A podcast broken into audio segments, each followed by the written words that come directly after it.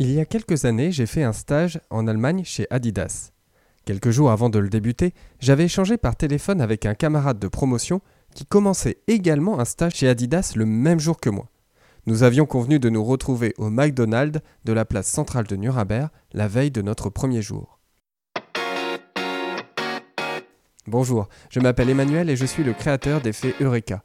Avec Effet Eureka, surmontez vos doutes et vos craintes et ayez le courage d'oser et l'énergie pour vous dépasser.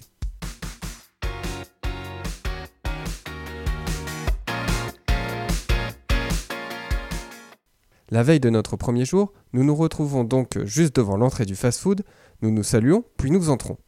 Il y a beaucoup de monde et nous décidons de nous séparer. L'un part réserver une table pendant que l'autre commande. Je lui demande s'il parle bien allemand. Ce n'était pas une obligation pour travailler chez Adidas. Et il me répond Un peu, ça va. Bon, je lui propose d'aller commander. Mes deux années de classe préparatoire ne sont pas si éloignées, et je me dis que je devrais m'en sortir. Je sais écrire en allemand sur de nombreux sujets comme la variation du cours du pétrole. Je devrais bien réussir à commander deux menus Big Mac. Je me présente devant le comptoir, et à peine ai-je dit Bonjour, je voudrais deux menus Big Mac que le serveur m'interrompt et me parle en anglais. Même s'il a switché de façon tout à fait bienveillante, ça fait un peu mal à mon ego.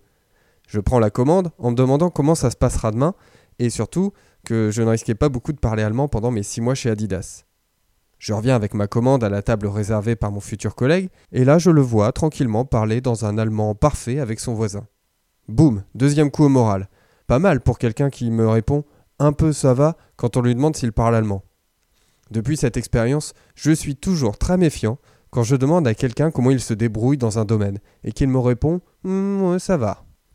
J'adore le tennis et généralement, il vaut mieux se méfier des adversaires qui ont cette réponse plutôt que des joueurs qui disent qu'ils savent très bien jouer. Je ne pense pas que cela soit de la fausse modestie ou une volonté de tromper son interlocuteur. Je pense surtout que plus on connaît un sujet, plus on se rend compte de sa profondeur et plus on se rend compte de tout ce que l'on ignore encore. Alors, cela nous ramène à la sagesse de Socrate quand il disait que la seule chose que je sais, c'est que je ne sais rien. Ainsi se conclut notre semaine sur l'humilité. Pour résumer, nous nous sommes rappelés que nous n'étions qu'un grain de sable dans l'univers avec Carl Sagan, que nous étions soumis à des interprétations qui doivent nous inciter à être vigilants sur nos jugements, et enfin que la seule chose que nous savons vraiment, c'est que nous ne savons rien. La semaine prochaine, nous ferons la rencontre de Svenja Busson, exploratrice des technologies de l'éducation et cofondatrice de Learn Space. Je vous partagerai également mes trois valeurs.